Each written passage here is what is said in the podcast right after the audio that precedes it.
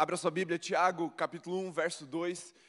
Pessoal do multimídia, projeta para mim na versão NAA. Boa noite, igreja, graça e paz de Jesus, amém? Vou fazer com vocês algo que eu nunca faço, mas hoje eu entendo que pode valer para nós, para essa dinâmica. Fique em pé para nós lermos esse versículo, depois eu faço a leitura corrida, mas eu queria muito que você lesse comigo esse texto, gravasse no seu coração, porque eu quero mexer um pouquinho com a sua fé, com as suas emoções nessa noite e te desafiar a lugares novos em Jesus, a uma perseverança nova, a uma atitude mais parecida com a de Jesus e para isso eu queria muito que a palavra enraizasse no seu coração, na sua mente.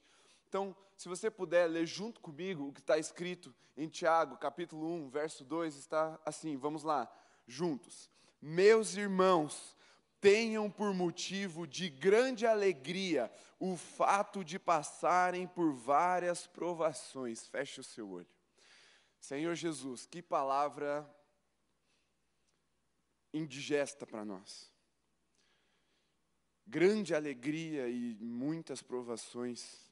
Parece que não combina na mesma frase, mas se está na tua palavra, é a verdade, e nós queremos por meio de um entendimento e de uma submissão voluntária, sermos transformados por essa palavra e levados a um lugar de semelhança contigo, para te glorificarmos com as nossas vidas. É a nossa oração nessa noite, em nome de Jesus. Amém, Senhor. Pode se assentar. Quero ler então o texto de Tiago, capítulo 1, versos 1, 2, 3 e 4 primeiro. Depois eu vou ler o capítulo 2, do verso 1 ao verso 13.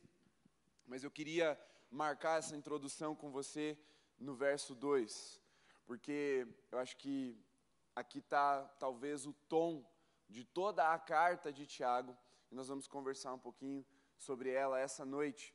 Nós estamos na série Família Holy, segunda temporada, sobre cultura da mesa, e hoje é aproveite as provações, eu acho que é isso que eu passei para Ana, agora me esqueci se foi essa, se foi provações ou as adversidades, mas é aproveite. Então aproveite, porque tem uma graça, tem um motivo de grande alegria, né, passarmos por essas provações ou por essas tribulações, mas vamos hã? Aproveite as diferenças. Já, você já vai entender onde eu quero chegar com as diferenças, porque eu vou falar muito sobre as tribulações e as dificuldades que nós enfrentamos por sermos diferentes uns dos outros. Mas vamos então ao texto. Versículo 1, está escrito assim: Tiago, está se apresentando, é tipo Jefferson, né? servo de Deus e do Senhor Jesus Cristo. As doze tribos que se encontram na diáspora, saudações. Tipo, beleza, mano? Vamos lá, vamos parar aqui antes da gente continuar a leitura, porque eu preciso ir explicando para você entender bem o que essa carta tem de valor para nós como igreja. Ela é muito profunda, mas ela é facilmente confundida por causa de uma leitura corrida. Se nós não entendemos, primeiro, quem é Tiago, segundo, é, quem são as doze tribos, terceiro, que se encontram nesse tal de diáspora, nós não vamos entender o que é que Tiago está falando nessa carta. Então vamos lá, Tiago, Tiago, um dos discípulos, também chamado de irmão de Jesus por alguns, ele tinha essa vocação, essa incumbência de pastorear a igreja que se converteu ao cristianismo, se converteu à obra de Jesus, se rendeu a Jesus como Messias na nação de Israel. Por isso ele fala as doze tribos. Não sei se você sabe, Israel, o povo de Deus, escolhido na antiga aliança em Abraão pela fé, ela era dividida por doze tribos, os onze filhos de Jacó, aí o, o décimo primeiro, que era José, não tem uma tribo, então, porque ele recebe a porção dobrada lá em Gênesis, ele tem dois filhos, e aí os dois filhos deles, dele vira tribo, então por isso doze tribos de Israel, as doze tribos que tinham daqueles das doze tribos que tinham se convertido, então que se encontravam na diáspora. Alguém já foi na diáspora? Sabe onde é? Tem uma noção? Não, por quê? Porque diáspora não é um local. Diáspora é uma situação, é uma circunstância. Diáspora aqui, na nossa tradução, as nossas Bíblias provavelmente estão com letra maiúscula, porque elas se referem a um evento específico na história da igreja. É quando, depois ali do primeiro século, no final do primeiro século, já após o martírio do apóstolo Paulo, sobe ao poder um imperador tido por muitos como louco, chamado Nero, e a perseguição se intensifica sobre a igreja, e essa perseguição vem muito forte em Israel. E aquelas pessoas que tinham se convertido, que eram judeus ou eram das doze tribos, eram do povo de Deus na antiga aliança, estavam agora em Cristo Jesus, se dispersam. Então, que estão vivendo essa dispersão, esse espalhamento, esse envio para todos os confins do mundo conhecido naquela época. Pessoas de diversas tribos migraram para a África, para a Ásia, para a Europa, enfim, para aquele mundo daquela época do, do primeiro do segundo século. E esse evento chamado diáspora, então deixou a igreja esparramada, espalhada. O que naquele momento, tenha uma certeza, todos eles viam como algo muito difícil de se enfrentar, como algo extremamente desagradável de se viver e de sofrer. Primeiro, não é bom você ser expulso de casa.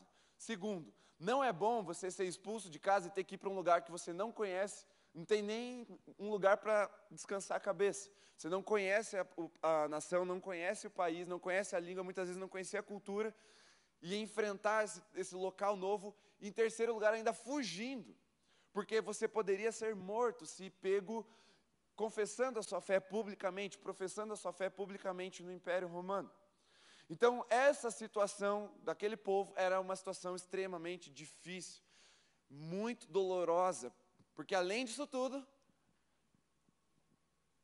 a perseguição matava. E matava de uma forma escandalosa. A Bíblia chama de espetáculo para o mundo. Se você for ver filmes de época, provavelmente você conhece aquela arena esportiva chamada Coliseu, na cidade de Roma, porque virou um ponto turístico, uma, um edifício histórico que marca aquele período, mas durante, por todo o Império Romano existiam cidades com uma arena semelhante àquele Coliseu, que o esporte preferido, um dos esportes preferidos era a dilaceração dos prisioneiros por feras, por animais selvagens e também por soldados ou gladiadores. E esse espetáculo de sangue, esses horrores de martírio, de assassinato, eram tidos como esporte por, pelos perseguidores da igreja, mas era tido com tamanha com tamanho sofrimento, lamento, dor pela igreja daquela época. Esse evento é chamado de diáspora. Então, o que nós precisamos entender toda vez, toda vez que nós formos ler a carta de Tiago, é que ele não está falando para uma igreja que está sentada numa cadeira confortável. Ele está falando para uma igreja que, desesperada, se espalhou por todo mundo conhecido, espalhou pelo mundo, perdeu muitas das suas referências, dos seus líderes, de forma é, violenta, e estavam buscando o seu lugar no mundo agora. E aí, Tiago, servo de Deus e de Jesus Cristo, fala o que nós acabamos de ler juntos. Meus irmãos, vamos lá. Tende por motivo, ou tenham por motivo de grande alegria, o fato de passarem por várias provações. Se você encara ou se depara com alguém numa situação lá, análoga, parecida, tipo, tipo que eu descrevi, porque igual não existe. Talvez na igreja perseguida em alguns países ao redor do mundo, mas vamos lá, uma situação difícil, um evento doloroso na vida de alguém, uma situação desesperadora, caótica aos olhos humanos. Você chega para a pessoa e fala assim, cara, tá na hora de você ficar feliz. É ou não é? Não, você não faz isso. Nós não fazemos isso, porque quando nós percebemos o sofrimento alheio, se nós temos um coração humano, de carne, nós prestamos a nossa misericórdia àquela pessoa, nós lamentamos junto com ela. Só que o que Tiago está oferecendo para essa igreja perseguida, para essas pessoas que estavam passando por esse evento chamado diáspora, é uma perspectiva redentora. E é isso que eu quero que vocês entendam nessa noite. O que nós vamos falar hoje, aproveite as diferenças, é a encarar as nossas diferenças como igreja, como irmãos, de uma perspectiva redentora. Porque você e eu sabemos que muitas vezes os nossos relacionamentos sucumbem, nossos amigos se perdem, nossas amizades ficam para trás, porque nós, por passarmos por situações difíceis, descarregamos no outro um conteúdo muitas vezes agressivo, violento, desproporcional e isso gera ruptura da relação. Quantas das nossas amizades, relacionamentos não romperam depois de uma situação muito difícil sobrevir sobre a nossa vida? E sem misericórdia, sem esse olhar humano, nós não soubemos lidar com esse sofrimento, seja nosso ou do outro. Que, esse sofrimento que nos leva a situações e a ações e reações extremas geraram conflito, colisão, e dessa colisão houve então a ruptura. Vamos seguir para o versículo 3, porque é só uma vírgula no 2. Sabendo que a aprovação da fé que vocês têm produz perseverança. Ora, a perseverança deve ter ação completa, para que vocês sejam perfeitos e íntegros, sem que lhes falte.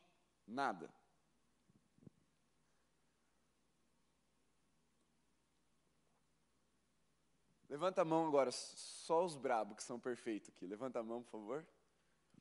Levanta a mão aqui quem tem todos os dons. Aqueles, todos os nove dons do, do, do Espírito lá de Coríntios, por favor, levanta a mão. Você que apresenta com muita facilidade todos os frutos, ou todo o fruto do Espírito, de Gálatas 5,22. Por favor, levanta a mão aí para mim. Todos vocês, nossa, uma igreja crente, né? Vamos lá. Quem aqui tem a vocação dos cinco ministérios de Efésios 4, por favor, levanta a mão. Quem flui plenamente em todas, toda a gama bíblica que nós temos aqui para experimentar na teologia, tanto do Evangelho quanto do Antigo Testamento, na prática. Alguém? Quem aqui sabe tocar, cantar, pregar, receber, mexer lá no multimídia, na transmissão, no som? Alguém, por favor? Ninguém. Por quê? Por que, que a gente não é perfeito? Por que, que a gente não tem essa plenitude? Porque nós não fomos criados para atingir a plenitude sozinhos. Nós fomos criados para atingir a plenitude e a perfeição a partir da complementariedade do nosso ser. Quando nós nos juntamos com os nossos irmãos, quando nos tornamos um corpo em Cristo Jesus, então chegamos ao que Tiago está conclamando a igreja a viver. Ei, lembrem-se, vocês estão dispersos pelo mundo, a situação está terrível para vocês, mas vocês, se unidos, podem viver tudo isso em Cristo Jesus de forma íntegra e perfeita. Por isso a palavra de hoje é aproveite as diferenças, porque você só vai poder viver a orientação bíblica sobre a sua identidade de filho de Deus, de filha de Deus, se e somente se você vivê-la de uma forma corpórea no corpo de Cristo, ou seja, inserida ou inserido no meio da família de Deus. É impossível você ser íntegro e perfeito sozinho.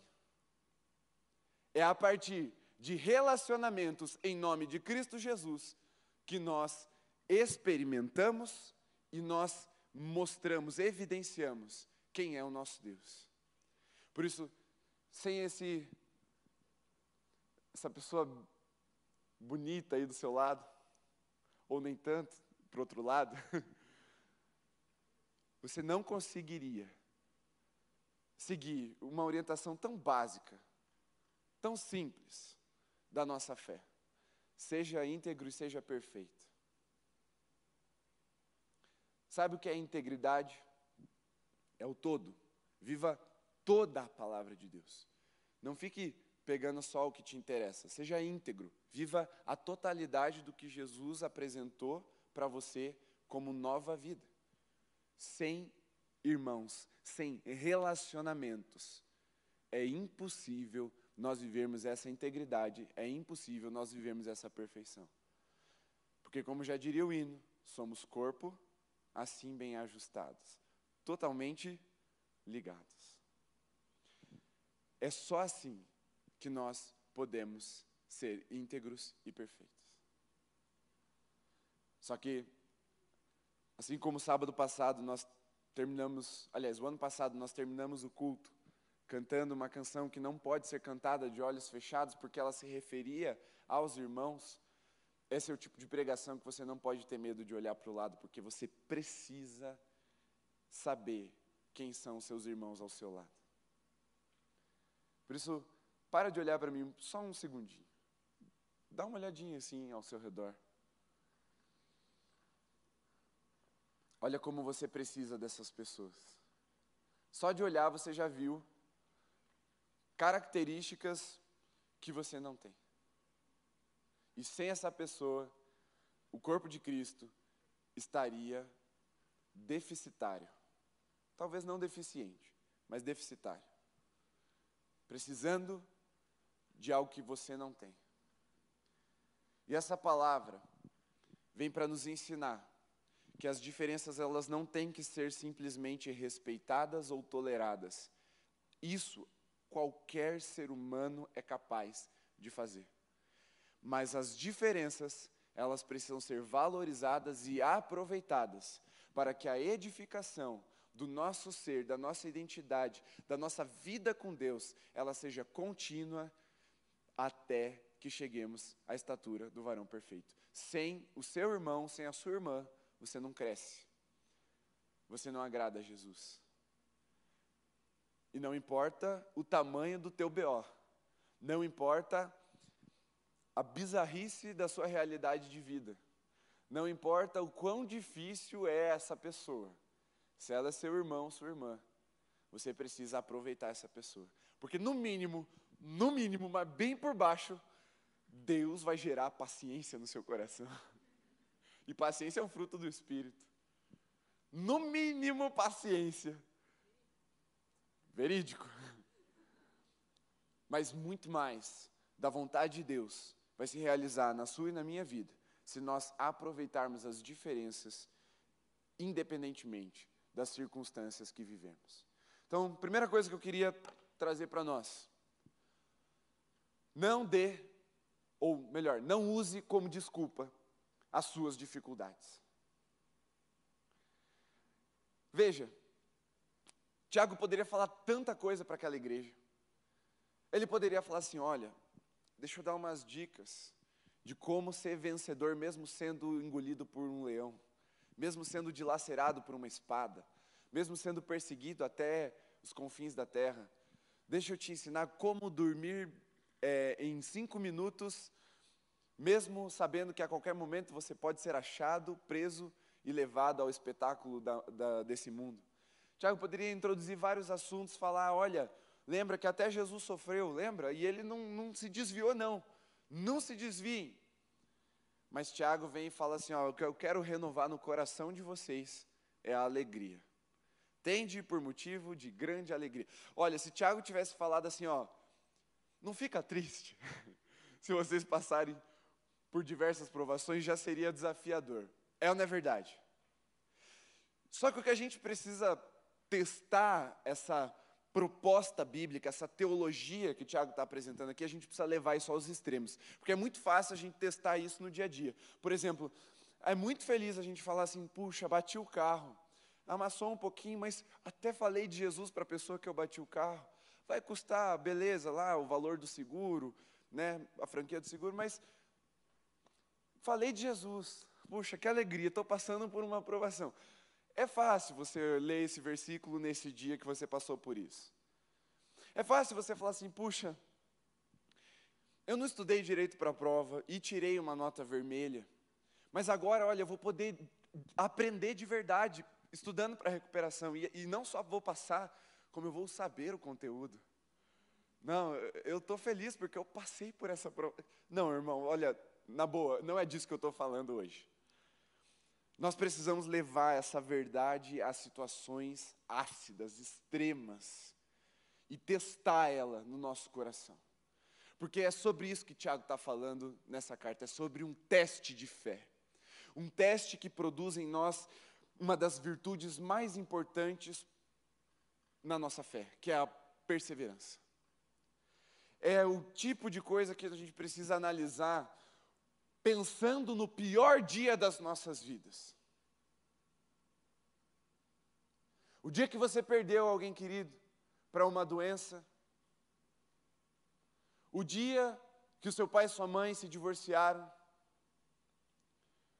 o dia que sua empresa faliu, o dia que o seu sonho acabou, que um relacionamento que você tinha certeza, sonhava que se transformaria num casamento, rompe. Ou até num próprio casamento que acaba. No dia que você descobre uma traição, no dia que você é socado no culto, um dia ruim, que você espera excelentes notícias e cria toda a expectativa no seu coração, porque está certo de que a notícia vai ser boa. E chega aquela notícia que quebra suas pernas e te deixa totalmente desestabilizado. É nessa situação que eu quero colocar essa verdade para ela ser testada nos nossos corações agora.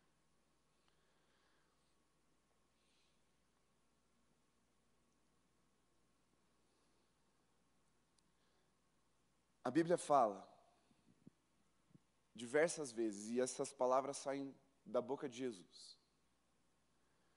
Aquele que perseverar até o fim será. Vocês sabem? Aquele que perseverar até o fim será salvo. Aquele que perseverar até o fim receberá a coroa da vida. Nós não estamos falando aqui de momento. Nós estamos falando de eternidade. Tiago estava falando sobre eternidade. Não era um assunto qualquer. Não era um assunto corriqueiro. Não era uma dica. Dez passos para você enfrentar uma perseguição. Não. Não era uma dancinha do TikTok que aparecendo as dicas aqui até chegar. Não, cara. Era um assunto vital. Esses irmãos poderiam morrer no minuto seguinte após receberem essa carta. E Tiago manda essa carta e começa com essas palavras para esses irmãos. É esse peso de importância que eu gostaria que o Espírito Santo estivesse imprimindo no seu coração agora. É sobre eternidade que nós vamos falar agora. Eternidade. E veja, O contexto dessa carta não é para ela chegar a uma igreja local, numa cidade, e ser lida para os membros que tinham relatado algum tipo de dificuldade, como, vou dar um exemplo para vocês, a igreja de Corinto. Se você perceber, quando Paulo escreve aos Coríntios, ele escreve respondendo a questões que a igreja já tinha passado tá ruim aqui, tem essa situação, isso aqui. É tipo o pastor da igreja local manda uma carta para Paulo e fala, ó, oh, a gente está passando por essas dificuldades aqui como igreja. O que, que você tem a dizer sobre isso? E Paulo responde, que resposta boa, virou Bíblia. Ele responde essas questões, mas Tiago não. Veja, Tiago está falando às doze tribos que estão espalhadas. Qual era o objetivo dessa carta? Isso é importante a gente saber. Essa carta, ela tinha um emissário. Uma palavra grega para emissário é anjo. Tinha um anjo que ele ia carregar essa carta e ele ia viajar em todas as cidades que ele soubesse que tinha crente, que tinha cristão lá, tinha algum tipo de estrutura de igreja. E ele chegava lá e lia essas recomendações, essa instrução de Tiago. Então é uma carta que rodou e rodou a igreja daquele tempo. Talvez ela tenha ficado até alguns anos. Muito provavelmente eles faziam uma cópia ali, a hora que ela era lida, e ficava ali com uma cópia local para se lembrar dessas instruções, porque eles ainda não tinham a Bíblia como nós temos.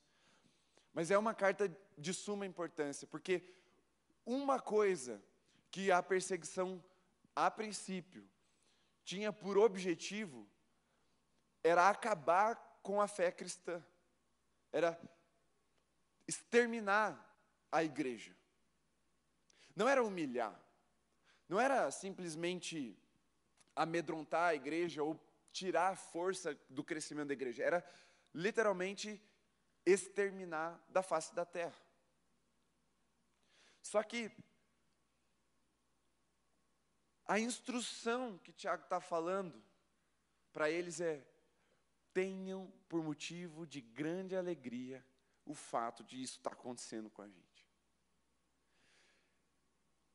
Se alguém chegasse para você no dia do velório, no dia da frustração, no dia do casamento que acabou, no dia que você pensou quando eu falei da situação extrema, e falasse assim, irmão, tende por motivo de grande, grande alegria.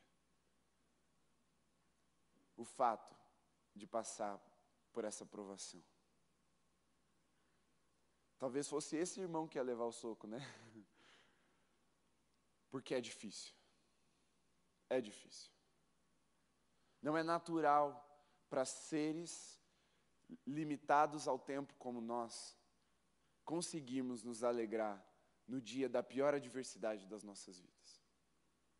Mas uma coisa eu sei, nós não fomos chamados para viver de forma natural. Cristo é, Cristo ressuscitou e, portanto, nos deu autoridade para viver de forma sobrenatural nessa terra. É por isso que eu e você podemos levantar motivo de grande alegria ao passar por essas provações. Mas deixa eu te dizer uma coisa: essa palavra não é para mudar o sentimento ou a emoção dos nossos corações. Essa palavra é para nos realçar a esperança e após esse período passar, nós vamos entender e com entendimento as nossas emoções vão ser guiadas a essa alegria. Deixa eu te dizer uma coisa. Depois que você passa por essas dificuldades, você consegue ver o fruto gerado na sua vida. Seja a maturidade, é, seja a misericórdia que é gerada no seu coração, a empatia que você consegue ter por outras pessoas que estão sofrendo. Muito fruto é produzido no nosso coração quando nós somos espremidos. Mas veja uma coisa que é importante nós sabermos: é que aproveitar as diferenças aqui não é simplesmente você falar assim, não, eu estou passando por uma aprovação, Deus está permitindo que eu viva com essas pessoas que são diferentes, Deus está permitindo que os meus relacionamentos sejam testados nessa adversidade, para Ele tirar o melhor de mim. Não. Deixa eu te dar uma notícia. Provavelmente, se Jesus te, te apertar bastante, Ele não vai achar nada de bom para tirar de você. Mas o que Ele quer fazer nesse tempo de tribulação, de provação, é inserir, enxertar, colocar em você algo de bom.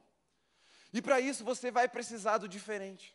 Você vai precisar de alguém que tem algo que você não tem, para que a sua limitação ela seja transcendida pela característica que Cristo deu ao outro, pelo dom que Deus deu ao outro, pela manifestação do fruto do que o Espírito deu ao outro. E você sozinho não vai conseguir, mas se você reunido em nome de Jesus, experimentar essa aprovação com perseverança, você vai ver que você vai ser edificado e você então vai adotar uma perspectiva de esperança, de eternidade. Por isso, quando você estiver passando por todas essas dificuldades, procure quem é diferente de você. Ah, mas ele não me entende. Tá bom, mas ele é seu irmão, ele é sua irmã, ela é sua irmã. E ele provavelmente vai ter algo a te dizer que você não pensou. Ele vai ter um abraço que você não pode dar em si mesmo. Ele vai ter uma palavra de conforto ou simplesmente vai estar contigo. Porque sem o outro você só vai estar sozinho. Não deixe que as dificuldades, que as provações, que as esquisitices do, do teu irmão, da tua irmã, afastem vocês. Mas nesses momentos, lembrem-se de que nós precisamos uns dos outros. E, só que os nossos relacionamentos vão ser testados, porque nós vivemos num mundo caído. E todas as circunstâncias ao nosso redor podem contribuir para que os relacionamentos acabem, para que as nossas relações fiquem infrutíferas. Mas nós fazemos parte de uma família.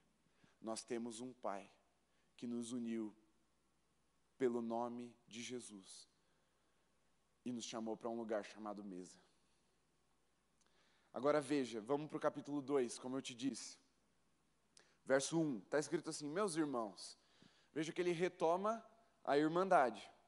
Ele começa ali, depois de se apresentar no, no, no versículo 2 do primeiro capítulo, meus irmãos. Agora ele começa o segundo capítulo, falando assim, meus irmãos. Ele está falando para a família, ele não está falando para qualquer um. Olha só, meus irmãos, vocês não podem ter fé em nosso Senhor Jesus Cristo, o Senhor da glória, e ao mesmo tempo tratar as pessoas com parcialidade. Porque se entrar na sinagoga de vocês um homem com anéis de ouro nos dedos, vestindo roupa luxuosa, e entrar também um pobre muito mal vestido, e vocês derem um tratamento especial que está vestido com a roupa luxuosa, dizendo: Você, sente-se aqui no lugar de honra, e disserem ao pobre: Você fica em pé, ou sente-se ali abaixo do estrado dos meus pés. Será que vocês não estarão fazendo distinção entre vocês mesmos e julgando as pessoas com critérios errados?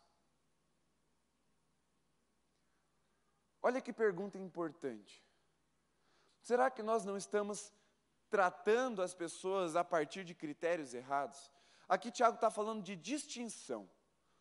Distinção é diferença. Você não está tratando com diferença e usando critérios errados para isso? Veja, quem é o rico e quem é o pobre dessa situação de Tiago? Em outras cartas, a riqueza e a pobreza têm a ver com muito mais com a classe social, em especial na carta de Tiago, ela tem a ver com uma situação que, é, dos judeus que saíram. Ele está falando dos judeus, dos próprios irmãos na fé. Ele não está falando de um, um mendigo que entrou para fazer uma visita. Não. É, ah, alguém que foi. Ele está falando dos irmãos, especialmente dos judeus. Quando você é perseguido e tem que sair correndo para não morrer, nem sempre você consegue levar o que te pertence. Às vezes o que você tem é terra, é, são animais. Como é que você foge levando a sua terra, os seus animais? Naquela época, demarcação era muito mais difícil de fazer. Não tinha um governo que fazia certinho esse negócio da terra para você e você podia ir embora e voltar depois para pegar o dinheiro. Não. Muitos desses irmãos que saíram por causa da perseguição, eles saíram perdendo tudo. Outros já tinham outros tipos de negócio. E aí tinham como levar parte das suas riquezas. O que ele está falando é assim: olha, quando vocês se reúnem entre irmãos, alguns de vocês vão chegar sem nada. E outros vão chegar tendo carregado posses, dinheiro. Mas ele não está falando de evangelismo dos mais pobres, ele está falando entre os próprios irmãos. E ele está falando, não trata de forma diferente ou distinta essas duas situações, porque nessa situação que você está vivendo, o que você mais precisa agora é do irmão que é diferente de você. Você está usando critérios de semelhança quando na verdade você precisaria é desse diferente. Porque veja comigo, como seria ou como é a fé de alguém que perdeu tudo, correu e não conseguiu levar nada, mas persevera na palavra, na fé, na presença de Jesus e na reunião dos santos? Como é a fé de uma pessoa que vê os... Quem aqui teria, que gostaria de ter a experiência de sentar na mesa com alguém que passou por isso? Eu tenho. Tenho muita vontade um dia de sentar com alguém que passou por uma experiência parecida com essa. Eu perdi casa, eu perdi meu emprego, eu perdi meus amigos, eu tive que sair correndo, senão eu ia morrer. E agora eu estou aqui, firme em Jesus. Eu gostaria de ouvir esse irmão mas por critérios errados. Foi se gerando no meio da igreja, dos irmãos, facções, se dividindo por meio de classes sociais. Vamos se juntar com quem está meio igual a gente. Aí o pobre ficava com o pobre, o rico ficava com o rico. Eles se distratavam de uma forma ali, é, no meio do culto, no meio da reunião deles. E é a nossa tendência. É a nossa tendência ressentir contra quem não está passando pelo mesmo problema que eu, e o meu é muito pior. Porque vamos lá, se eu perdi tudo e o outro conseguiu fugir levando os bens, levando o dinheiro, ele está numa situação melhor do que eu. É muito fácil eu olhar para a pessoa que não está passando pelo meu problema e falar assim: é, também, né? Ah, se ele tivesse na minha pele. E começar a, inclusive, desejar o mal, para que Deus também pese a mão sobre ele. Ah, Deus, por que eu? É onde começa a surgir a inveja no nosso coração, e a inveja entra, corrói, contamina e mata relacionamentos de uma forma muito rápida. Porque sabe o que é a inveja? A inveja, teologicamente falando, é você dizer para Deus que Ele não é justo e não é sábio, e Ele não sabe o que você tem que passar e o que o irmão tem que passar. Quem sabe é você. E aí você diz: Eu não merecia estar passando por isso, quem merecia estar passando por isso é o outro.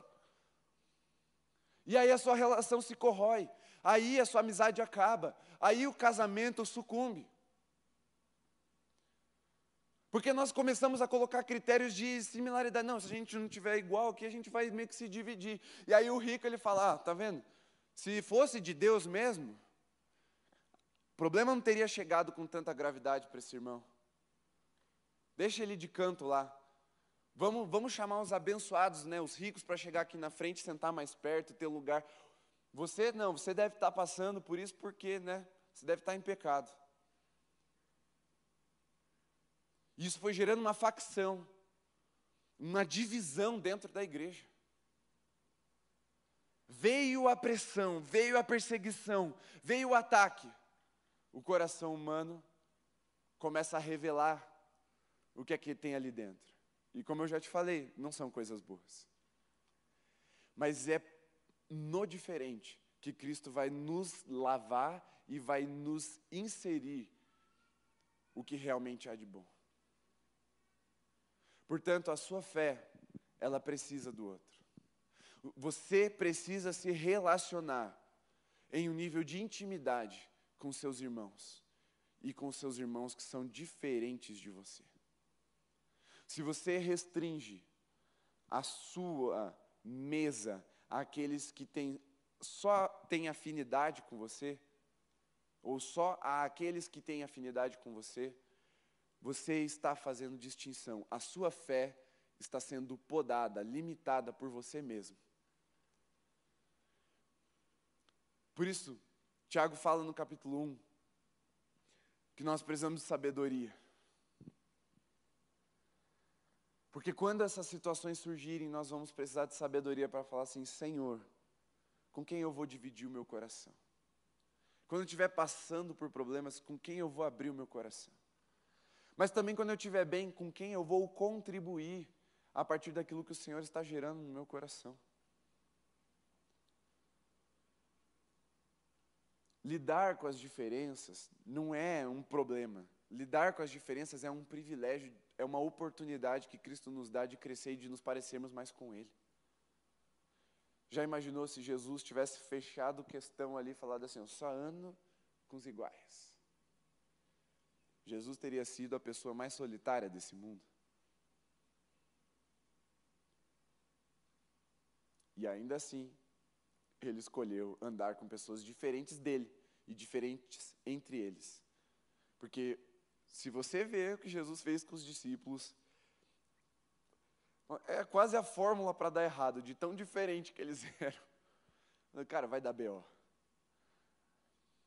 Mas existe um fruto que é gerado a partir dessas diferenças. E só a partir dessas diferenças que Cristo quer que eu e você tenhamos nas nossas vidas para apresentar. Agora, vamos continuar o texto. Ali no 5. Escutem, ele está falando assim, ó, presta atenção, escuta. Meus amados irmãos, por acaso Deus não escolheu os que para o mundo são pobres para serem ricos em fé e herdeiros do reino que ele prometeu aos que o amam? No entanto, vocês desprezam os pobres. Por acaso não são os ricos que oprimem vocês e não são eles que os arrastam para os tribunais? Não são eles que os que, os que blasfemam o bom nome que foi invocado sobre vocês. Olha só o que Tiago está falando. O pobre tinha algo para oferecer que o rico não tinha. E muitas vezes nós olhamos para o diferente de nós como alguém que não tem algo a oferecer. Esse é o critério errado que nós utilizamos para nos dividir. E aqui, a riqueza e a pobreza, eu quero transform, é, transformar numa alegoria, para que nós entendamos de uma forma mais plena, mais completa. Não só dinheiro, mas pensa aquela pessoa que é rica de conhecimento, aquela pessoa que é rica de experiência, aquela pessoa que é rica de tantas coisas, que a gente pode transformar ou, ou considerar riqueza. É fácil não é olhar para ela e falar assim, nossa, aquela lá eu queria estar perto. Mas o que Tiago está falando é assim, olha, o pobre tem algo a oferecer que o rico não tem. O pobre precisa de uma fé muito maior do que o rico. Então não, não fica desprezando. Não é porque você acha que ele não tem, mas é exatamente porque ele não tem que talvez Deus já tenha depositado sobre ele algo muito maior que você também precisa. Pare de considerar só as pessoas que você acha que tem muito para te oferecer. Isso é coach demais para o Evangelho de Jesus. Não cabe. Você não foi chamado para andar com os bons. Ou então convença Jesus de que ele fez tudo errado. Você não vai conseguir. Então, não pense que você foi chamado para andar com os bons. Você foi chamado para andar com seus irmãos, com a sua família espiritual. Custe o que custar. E esse é o problema para nós. É que custa. E esses critérios errados precisam cair senão nós nos tornaremos os errados. E existe um perigo nisso. E eu quero terminar esse trecho para você entender o perigo disso. Olha no 8. Se vocês de fato observam a lei do reino conforme está na Escritura, ame o seu próximo como a si mesmo, fazem bem. Se, no entanto, vocês tratam as pessoas com parcialidade, cometem pecado sendo condenados pela lei como transgressores. Pois quem guarda toda a lei, mas tropeça em um só ponto, se torna culpado de todos. Porque aquele que disse não cometa adultério, também ordenou não mate. Ora, se você não comete adultério, porém mata, acaba sendo transgressor da lei de qualquer jeito. O versículo 12 eu queria que vocês gravassem com muita consideração no coração de vocês. Assim, Falem e vivam como pessoas que serão julgadas pela lei da liberdade. Porque o juízo é sem misericórdia sobre quem não usou de misericórdia. A misericórdia triunfa sobre o juízo.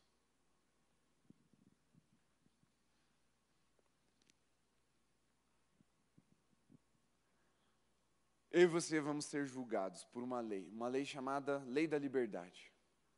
Quando Cristo nos libertou, o poder do pecado já não nos escraviza mais. E Paulo fala: ó, foi para a liberdade que Cristo vos libertou, não retornem às práticas de antigamente, porque isso vai te escravizar de novo se você permitir.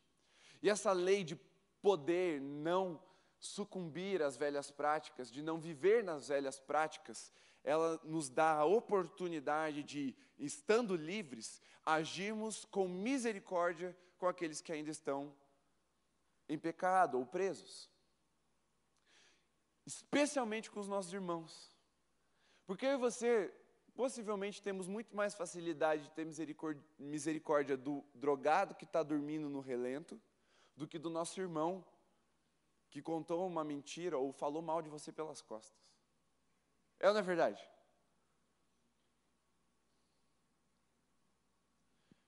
O que Tiago está falando, é, de novo, é uma carta para os irmãos, é como lidar ali, ó, para quem tem o mesmo laço de sangue de Jesus. Não é o sangue literal, mas é o sangue de Jesus.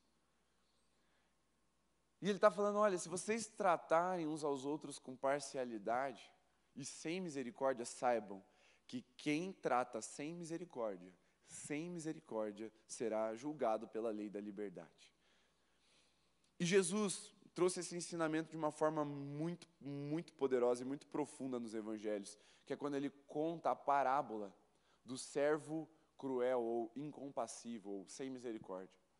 Ele conta a parábola de que o reino de Deus é como um rei que tem os seus servos e o seu servo lhe devia cem, cem denários.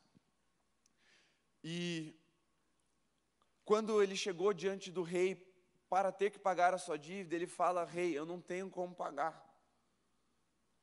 Me, me dá um tempo a mais. Mostre misericórdia e pagarei tudo que lhe devo. E o rei fala: Você está perdoado da sua dívida. Cem denários. Eu acho que é cem denários, agora me fugiu se é esse o número ou não. Mas você vai entender a proporção. Aí esse servo, voltando para casa, tendo recebido seu perdão da dívida, encontra com um conservo, um brother, um par, um outro servo do mesmo rei, que lhe deve dez denários, um denário, é bem menos, bem, bem menos. E aí, ele pega esse irmão e começa a estrangular o irmão, falando: Eu ordeno que me pague, pague tudo que me deve. E ele fala: Não tenho. Então você vai ser preso por causa da sua dívida. E ele denuncia, ele é preso. Quando o rei ouve essa história, ele manda chamar esse servo que ele perdoou a dívida e fala: Olha, eu perdoei uma dívida imperdoável, assim, impagável, e você não consegue perdoar o seu conservo, então você vai ser preso. E aí ele é preso, ele é entregue ao que a Bíblia chama de verdugos ou torturadores, ele é jogado num buraco, e esses torturadores ficavam com uma lança comprida, cutucando ele, para que ele não dormisse e ele permanecesse ali em pé naquele buraco. Até que ele pagasse a dívida dele. Ele não tinha como pagar aquela dívida. O que Tiago está relembrando aqui é que, cuidado quando você for negar misericórdia para o seu irmão que errou com você. Muito cuidado. Porque aquele que agir sem misericórdia, sem misericórdia vai ser julgado. Esses torturadores não vão vir aqui hoje espetar você com uma lança. Mas existem torturadores em nós que nos fazem muito mal quando a gente não perdoa alguém, quando a gente não tem misericórdia de alguém. Se chama as nossas emoções. Você perde o sono, você fica angustiado, muitas vezes você fica ansioso, você fica com medo, você é tomado pelas suas emoções porque você está ressentindo, guardando aquilo que você já deveria ter perdoado, porque a tua dívida com Jesus era muito maior e ele te perdoou. O que Tiago está retomando é o que ele ouviu de Jesus sobre o que é o verdadeiro Evangelho. Uma marca do reino de Deus é perdoar, porque qualquer coisa que qualquer pessoa, dos, principalmente os nossos irmãos, tenha nos feito, é menor do que aquilo que a gente fez contra Jesus e pode ser perdoado. Em nome de Jesus, não vai ser fácil, mas é necessário. Por quê? Porque a misericórdia triunfa sobre o juízo. E aqui talvez esteja a maior dificuldade de nós lidarmos com as diferenças. Há uns anos atrás, uma situação, eu estava aconselhando duas pessoas que vieram me relatar o mesmo problema, a mesma briga. Obviamente eu ouvi duas histórias. Não porque uma estava mentindo ou coisa do tipo. As duas histórias verídicas, mas contadas de perspectivas diferentes. Uma estava chateada com a outra, a outra estava chateada com a uma. E as duas me procuraram. Hum, foi de Deus mesmo, assim, e me contaram. E não tinha o que fazer, cara. Tipo, não, você tem razão, vamos lá para outra te pedir perdão e agora a outra vai ter que te pedir perdão porque ela está errada. Não tinha, tá, todo mundo estava certo, todo mundo estava errado. Sabe aquelas situações que não tem solução, assim? É checkmate. Você tem todo o direito de ficar bicuda com ela, você tem todo o direito de ficar bicuda com ela, pronto, as duas pessoas ficam, nos, rompem e viram as costas e vão embora. Cada um vai para o seu canto. Não tem o que fazer. Cara, não tinha, não tinha. Checkmate. Só que Jesus ele é muito bom em transformar as regras do jogo, para que até um checkmate vire vitória para os dois lados. E eu ali tive um, lance assim, de, de luz e falei: enquanto vocês, vocês dois tiverem razão, vocês não vão conseguir ter misericórdia. E a razão não vai redimir essa relação, mas a misericórdia pode. Quando vocês mudarem a perspectiva e conseguirem olhar com misericórdia, volta tudo ao normal, ou até melhor, com mais maturidade. Mas muitas vezes nós só queremos olhar o nosso lado e ignoramos a perspectiva do outro, ou a do outro vale menos do que a nossa. A do outro é uma perspectiva pobre, não vale de nada. A minha é que tem valor mesmo. E isso nos afasta, nos fere e fere os nossos relacionamentos. Só que existe um lugar onde Jesus escolheu para redimir esse tipo de situação. E esse lugar se chama mesa. Abra sua Bíblia em Lucas 24 para a gente fechar.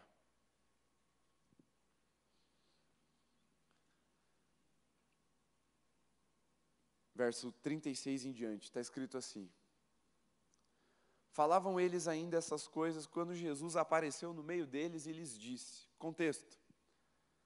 Jesus tinha morrido e o corpo dele já tinha sumido depois do terceiro dia. Então, aparece no meio dos discípulos. E ele diz: Que a paz esteja com vocês.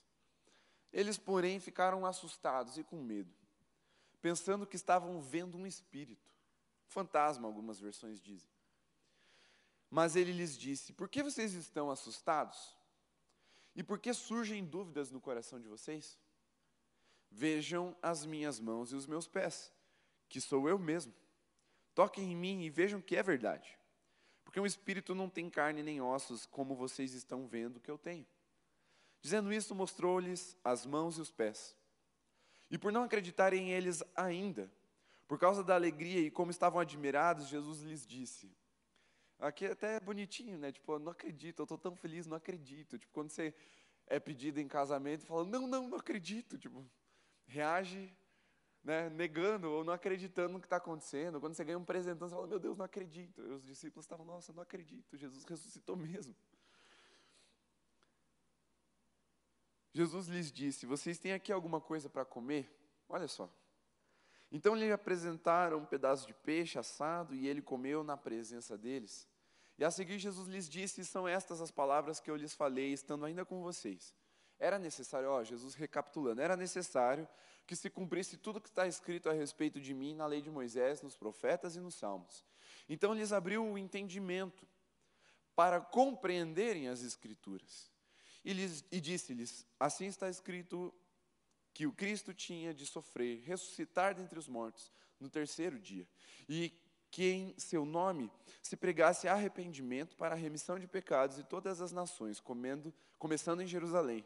Eu estou com fome, já estou falando em comendo aqui. Vocês são testemunhas dessas coisas. Eis que envio sobre vocês a promessa de meu Pai. Permaneçam, pois, na cidade até que vocês sejam revestidos do poder que vem do alto. Veja só. Jesus já tinha falado que ele ia passar por aquilo. Mas ele voltou, após a ressurreição, à presença dos discípulos, e para que eles tivessem entendimento da experiência que Jesus tinha vivido, Jesus não foi para a cruz de novo. Não, peraí, vocês não entenderam. Vamos lá, vamos lá, me crucifiquem de novo. E presta atenção agora, porque daí vocês vão entender a cruz. Não. Jesus fala: chega de cruz, já tá bom. Foi uma, tá, tá suficiente, aleluia. E ele vai para a mesa. O que eu queria abstrair desse, desse texto, que me chamou muita atenção quando estava lendo nesse período que meditava nessa palavra, é que muitas vezes a experiência relacional que nós temos uns com os outros, ela não gera entendimento. Quantas vezes você já olhou para alguém que você ficou de cara, quase caí, você ficou de cara e falou assim: Cara, eu não entendo você, eu não entendo o que você está fazendo, cara, não faz sentido o que você está falando. Alguém já teve essa experiência? Só para saber, dá um, dá um sinal assim. Seja honesto, levanta a mão, irmão. Aí, beleza, só para eu saber se eu não, se não sou tão diferente assim de vocês. Só que Jesus não vai lá e começa a discutir com eles, fala assim, meu Deus, vou ter que viver tudo de novo. Não, ele senta à mesa, ele abre o entendimento deles, explicando. E muitas vezes nós temos experiências com nas nossas relações que são assim, cara, eu não entendo, velho. Tipo, passei por isso, não entendi. Não entendi o que aquela pessoa fez ou deixou de fazer, não entendo as motivações dela, não entendo o contexto dela, mas ao invés de você submeter a pessoa a um processo doloroso de novo, se afastando dela, ignorando ela, é, tirando ela do seu convívio, por que é que você não vai para a mesa, como Jesus fez com os discípulos, serve uma comida para essa pessoa e fala assim, cara, abre o teu coração aí porque eu não te entendi, explica para eu começar a entender. A mesa é o lugar da confusão acabar, é o lugar dos relacionamentos se redimirem. É o lugar onde nós depositamos não só a nossa comida para o outro comer, mas também o nosso coração para o outro começar a nos compreender melhor. Se não for intencional, não vai acontecer. São raras as situações, e raras que eu quero dizer é assim: se você pegar o número de pessoas que acontece isso com você e ela, e o número de pessoas que não acontece, você vai entender o que eu quero dizer com raro. É raro quando você chega e fala: Nossa, que afinidade, meu Deus. Nossa, parece que eu te conheço a vida toda, eu te entendo, meu Deus. Não é o mais normal. Para que isso aconteça, há uma necessidade de intencionalidade nas nossas relações. E crente não é diferente, meu irmão. A gente também precisa ser intencional nas relações. O problema é que muitas vezes nós só lidamos com a experiência. E por não entendermos a experiência, cultivamos uma frustração no nosso coração, como os discípulos estavam. Meu Deus, Jesus morreu e agora? Jesus passou três anos e pouco falando: eu vou morrer, eu vou ressuscitar e a gente vai reinar para a eternidade. E Jesus morre como ele disse que ia morrer, sofrendo como ele disse que ia sofrer. E os discípulos olham para a cara outro e falam: eu não estou entendendo o que está acontecendo. E a gente é assim. A gente olha para as pessoas, olha para as circunstâncias, a gente experimenta as coisas e fala, não estou entendendo o que está acontecendo. E se desespera e, e se fecha, como os discípulos tinham se fechado com medo. Mas o que Jesus está mostrando para nós é que, calma lá, vamos sentar na mesa e vamos começar a entender o contexto, as emoções, a situação. Cara, eu já vi gente ficar chateada, eu estou falando mas muito próxima, coisa aqui da igreja, para não dar aquele migué que a maioria dos pregadores fala assim, ah, não, não é nessa igreja. Isso aqui é nessa igreja. Eu já vi gente ficar chateada com outro, porque passou por ele no culto e não cumprimentou. Irmão, o louvor aconteceu. Eu estou falando sério, seis anos. Seis anos a pessoa guardou mágoa do outro, porque não cumprimentou.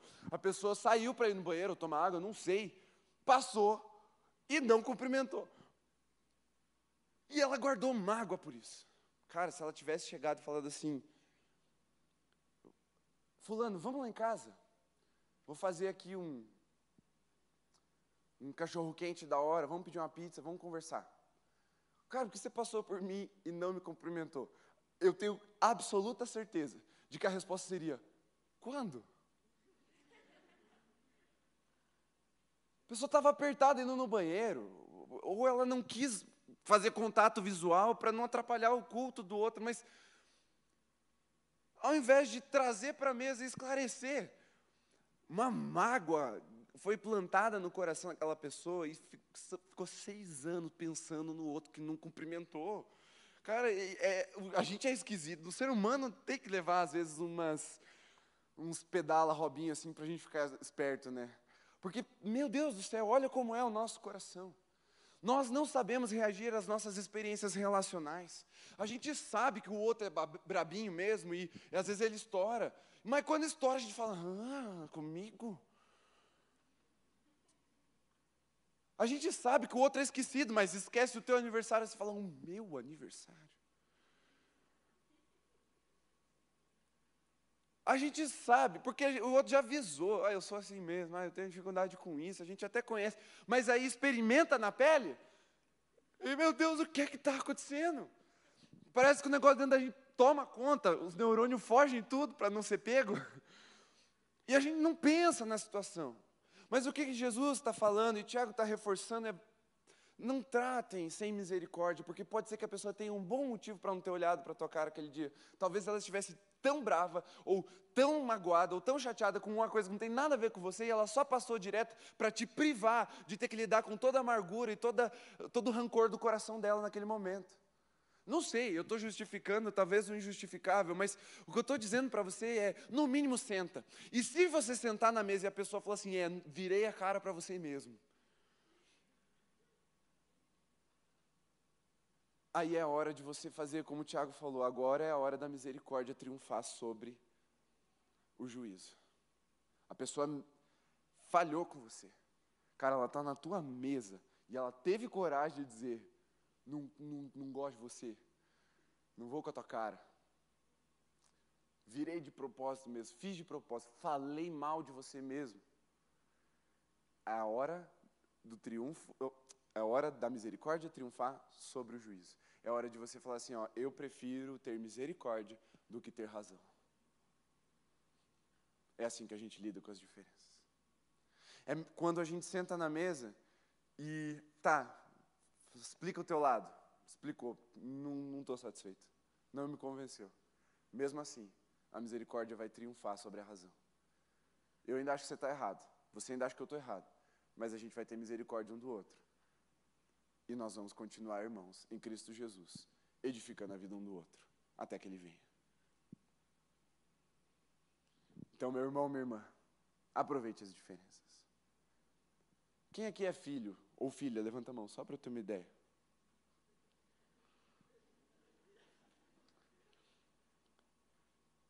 Deixa eu te dizer uma coisa importante. Teu pai e tua mãe são bem diferentes de você. Às vezes nem tanto, né? Você olha a cara de um, você fala, é bem parecido. Mas eu estou falando de contexto de vida. A geração dos teus pais não viveu o que você vive. E nós não vivemos o que a geração dos nossos pais viveram. Tenha misericórdia deles. Ah, mas meu pai é mó tiozão do Whats. Cara, tenha misericórdia dele. Ele não nasceu com o celular na mão, nem com a interação social das mídias sociais é, sendo parte quase que completa das nossas vidas. Ele ainda não sabe lidar com o WhatsApp. Ele ainda compartilha um bom dia de um ursinho brilhando assim no grupo da família. Tenha misericórdia do seu pai, da sua mãe que faz isso.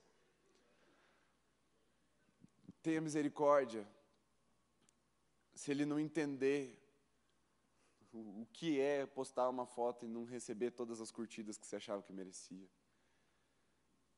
Ou de alguém ter postado uma foto sua e você saiu com o um dedo no nariz, assim. Tipo. Ele não tem essas crises, ele não vai. Tenha misericórdia. É crise para você, mas não é para ele. O que eu estou dizendo é que talvez você nunca entenda o coração do seu pai e da sua mãe, mas uma coisa precisa prevalecer: é a misericórdia. Porque eles são bem diferentes de vocês. Eu acredito que temos alguns pais aqui, né? Ali. Tenham misericórdia dos seus filhos, porque eles nasceram num mundo com um desenvolvimento jamais visto na história da humanidade. E tudo é tão rápido. Tudo é num dia e no dia seguinte nada mais é. Essa inconstância provoca ansiedade, aflição, medo mesmo. Tenha misericórdia dos seus filhos. Principalmente vocês que nos ouvem de casa estão acompanhando. Será que eu vou agora buscar meu filho? Pode vir. Estou encerrando. Tenha misericórdia. Tenha misericórdia quando aquela pessoa que pensa diferente de você, politicamente. Cara, ela não é do outro lado só pelos motivos horríveis que você acha que o outro lado tem. Talvez ela tenha um bom motivo. Não é porque as razões que você usa para não ser daquele lado é o que ela vai afirmar para ela ser do outro. Tenha misericórdia. Talvez você nunca concorde com aquelas pessoas do outro lado, mas tenha misericórdia para que a misericórdia triunfe sobre o juízo. Uma coisa que me chateou muito nesses anos que a gente viveu foi o quanto opiniões diferentes destruíram famílias, relacionamentos e amizades. Mas Jesus nos deu o poder de redimir essas relações. Esse poder se chama misericórdia. Aproveite as diferenças, experimente-as em misericórdia, e você vai ver a sua fé crescendo e crescendo em perseverança. Talvez, se você levar essa mensagem a sério, nunca mais você olhe para as pessoas diferentes de você da mesma forma.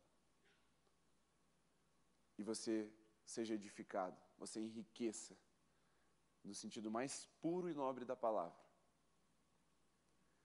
Mas não trate as pessoas com parcialidade. Não trate as pessoas com os critérios errados. E aí, para finalizar, se existem critérios errados, existem critérios certos. Existem critérios certos. A gente estava lendo os comentários de uma, uma foto, algum post de alguém, ontem, eu e a Camila, e a Camila leu para mim e deu risada. Aí eu falei, ela, aliás, ela estava lendo enquanto eu dirigia, ela deu risada. Eu falei, que foi, amor? Dela, olha só, essa pessoa comentou aqui, é, você está corretíssimo, é exatamente o que eu penso. Aí ela riu, é verdade, né? Olha o nosso conceito do outro estar corretíssimo. É pensar exatamente o que eu penso. Às vezes não, meu irmão. Às vezes não. Os critérios certos são os critérios da palavra. Às vezes nós vamos precisar chegar no irmão e falar assim: irmão, você está errado, cara. Não tem justificativa para o que você está fazendo.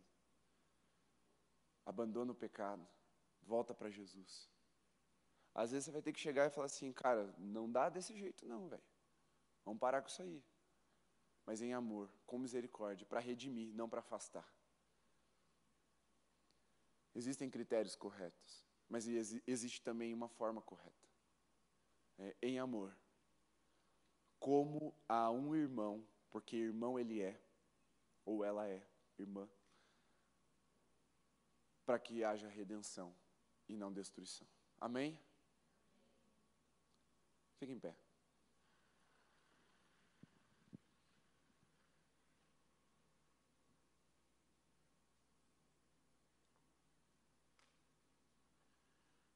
Semana passada tinha um desafio. Ir para a mesa com alguém diferente. Quem aqui cumpriu esse desafio essa semana? Levanta mais alto e fica lá em cima, só para a gente encorajar quem não, não levantou. Edu e Ju, conta, pode levantar. Tipo, não, tô, não moro com vocês, nem vocês comigo, pode levantar. Pode baixar. Nós precisamos gerar essa dinâmica intencional. Só que hoje não é, não é assim, ah, eu vou aproveitar então, já que aquela pessoa lá é linda, maravilhosa, cheirosa de tudo, vou chamar para lá em casa. Não. O desafio dessa semana é você chamar alguém que você considera muito diferente de você para ir para tua casa, ou para tomar um café em algum lugar, ou para jantar, almoçar, enfim, a refeição você escolhe, mas para estar à mesa de uma forma que vocês consigam conversar. Se essa pessoa precisa ser do ministério, ore e faça isso. Isso é tão sério, a gente está falando de uma eternidade. Você já imaginou morrer ou Jesus voltar e você ainda está emburrado com o irmão que você vai ser vizinho lá no céu, cara? Talvez Jesus coloque ele do teu lado de propósito. É melhor usar de misericórdia para que a misericórdia seja usada com, conosco no dia do juízo. Se tem alguém aqui que você precisa fazer esse movimento, Deixe seu lugar e vá até a pessoa. Não menospreze as pequenas coisas. Talvez você ficou assim, puxa, mas a pessoa só passou por mim e não me cumprimentou na hora do culto. O pastor riu. Gente, eu ri, mas isso tem um poder negativo muito ruim assim dentro de nós, assim, muito, muito desastroso. Se tem alguém aqui que você precisa fazer isso, fala assim, mano, vamos para a mesa essa semana. Preciso ouvir teu coração, você precisa ouvir o meu, a gente precisa se acertar. Já vai até essa pessoa aí pode ir. Se você tem essa pessoa, mas você não tem coragem, você está com medo da reação da pessoa ser pior, ou você só tem aquele medo inato de se expressar e, e discordar e falar não, eu não gostei daquilo, mas você gostaria de, de vencer isso, para que as suas relações fossem mais profundas, verdadeiras, significativas, edificantes, para que você não precisasse ficar vigiando teu coração, tua, tua, tua, tua boca o tempo todo, com medo de ser quem você é e aí a pessoa te rejeitar, porque você vai mostrar que você é diferente. Se você quer vencer esse medo, Deixe seu lugar, venha até aqui à frente, nós vamos orar juntos para que isso aconteça. É, eu sei que para vencer o medo, você vai precisar ter coragem, é meio contraditório. Mas dê esse passo de fé se você entende que você precisa vencer esse medo. De quando se assentar à mesa, abrir o coração. Talvez você esteja precisando muito disso. Deixe seu lugar se você precisa vencer esse medo.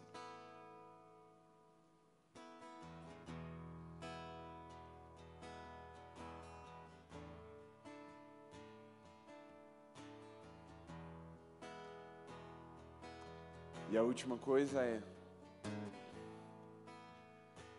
aproveite as diferenças. E a única forma de você experimentar as diferenças de forma significativa e bíblica é através da misericórdia.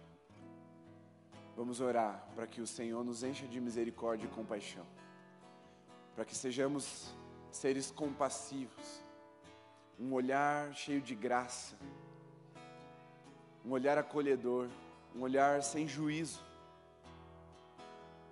Feche seus olhos, coloque a mão no seu coração, comece a orar pedindo isso, falando: Senhor, me enche de misericórdia. Me ajuda a soltar o pescoço do meu irmão. Me ajuda a não querer que ele se dê mal. Me livra da minha inveja. Porque eu acho que eu merecia mais e o outro menos. Senhor, me ajuda a ter misericórdia dos meus pais, me ajuda a ter misericórdia daqueles que eu não entendo, dos diferentes de mim. Comece a orar, ore você, mas Coloque seu coração de verdade diante de Jesus, na comunhão dos santos. Essas coisas precisam ser colocadas diante de Jesus. Você sabe o quanto isso é precioso para você, porque não é sobre um momento, não é sobre um evento na sua vida, é sobre a eternidade. Nós estamos falando de eternidade.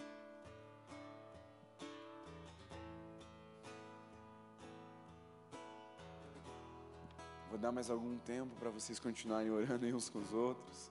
Se você ainda tem esse desejo, se movimente.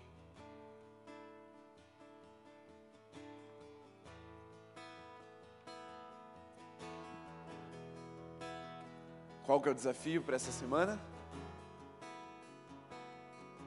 A mesa com alguém diferente. Você vai falar assim, ó, te chamei porque você é diferente de mim nisso. E não, é, não vale, ah, porque você tem o cabelo comprido e eu tenho o cabelo curto.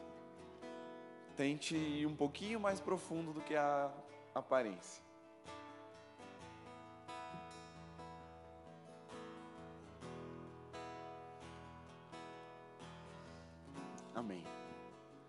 Vamos orar. Senhor Jesus, que a tua palavra ela tenha esse peso de eternidade, como o Tiago apresentou para a igreja da diáspora. As nossas vidas, elas vivem momentos muito distintos, mas eu sei que, independentemente das circunstâncias, o Senhor tem uma palavra eterna para cada um de nós, e essa palavra é a misericórdia, para que nós nos relacionemos de acordo com o teu coração, para apresentarmos a tua misericórdia que veio sobre as nossas vidas para aqueles que estão ao nosso lado, que são irmãos em Cristo. Que o Senhor nos abençoe com um coração compassivo um coração de carne, não mais um coração de pedra. Nos ajuda a enxergar o diferente com o valor que ele tem e não desprezando-o como pobre em seus atributos. Nos dá humildade, Senhor, porque sem humildade nós não conseguiremos enxergar o outro com o valor que ele tem, especialmente o diferente. Mas eu sei, Pai, que o Senhor está formando uma aliança muito forte na tua igreja, que vai prevalecer de por todas as dificuldades que ainda vamos enfrentar. Nós vivemos tempos escatológicos, talvez, que já predizem muita perseguição, muitas dificuldades para nós, muitas, muitos falsos mestres entrando no nosso meio como lobos, procurando presas, mas nós nós sabemos que o laço que temos em Cristo Jesus pode prevalecer diante de todas essas coisas, por isso só nos dá misericórdia nessa noite, Senhor. Enche-nos da tua misericórdia, Pai, para que ela prevaleça sobre o juízo nas, nos relacionamentos. Agora, Senhor, libera do céu uma palavra de reconciliação sobre aqueles que têm seus relacionamentos abalados ou até destruídos pelas circunstâncias da vida ou pelas experiências que tiveram uns com os outros. Que o coração dos pais se converta ao coração dos filhos e o dos filhos ao dos pais, para que vejamos esse avivamento acontecendo em todas as direções, que os amigos se convertam aos amigos, que os esposos se convertam às esposas, que a tua igreja se converta a ela mesma, para amá-la, porque o Senhor amou nos ensina a conviver com as diferenças, não como quem tolera a partir de ignorá-las, mas como quem valoriza, sabendo que é aí que o Senhor nos edifica, gera evolução, crescimento da nossa fé, para perseverarmos até o fim. Senhor, ai de nós se não pudermos suportar o nosso irmão que vai morar na eternidade conosco, como suportaremos as dores dessa vida, os enfrentamentos do inimigo e as oposições desse mundo? Senhor, tem misericórdia de nós e nos ensina a ter misericórdia para perseverarmos até o fim e assim sermos salvos e recebermos a coroa da vida. É a nossa oração nessa noite em nome de Jesus. Amém. Amém? Amém. Aleluia. Pode se sentar por um instante? Finalizamos aqui a nossa mensagem, mas eu quero reforçar que semana que vem nós temos ceia. Nós vamos fazer uma ceia um pouco diferente. E eu queria muito que você estivesse presente e não chegasse atrasado. Nosso culto começa às 19.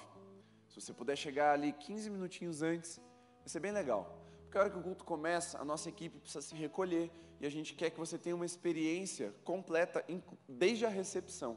Então chega um pouquinho antes, comunhão e tal. Você não vai perder 15 minutos aqui, você vai aproveitar 15 minutos com seus irmãos antes do culto começar.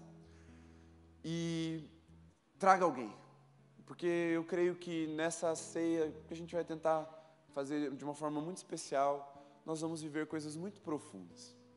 Tem ensinamentos muito preciosos de Jesus, o Dani vai pregar semana que vem.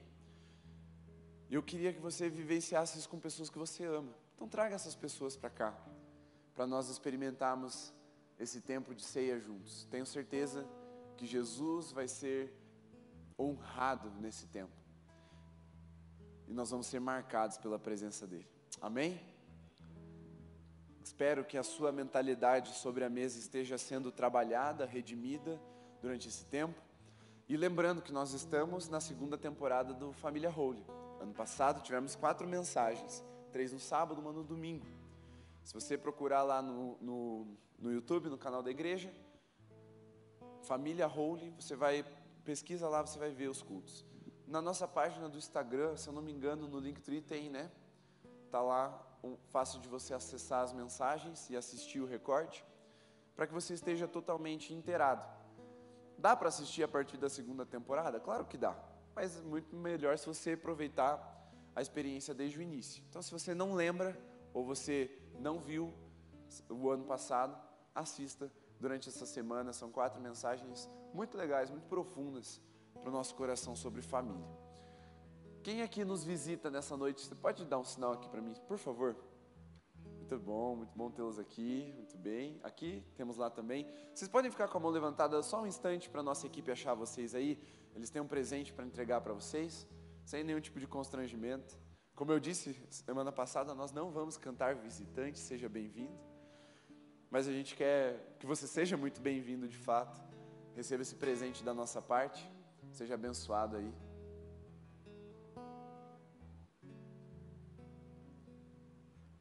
E aí agora o desafio personalizado para a edificação da sua fé. Nessa semana, prestem bem atenção. Nessa semana, eu queria muito, gostaria muito todos nós lêssemos a carta inteira de Tiago. Ela é muito curta. Eu li ela pelo menos 30 vezes nas últimas duas semanas. Então, assim, ela é bem tranquilinha de ler, é muito rápida. Você não leva nem 20 minutos para ler ela. Então, leia todo dia, pelo menos uma vez completa.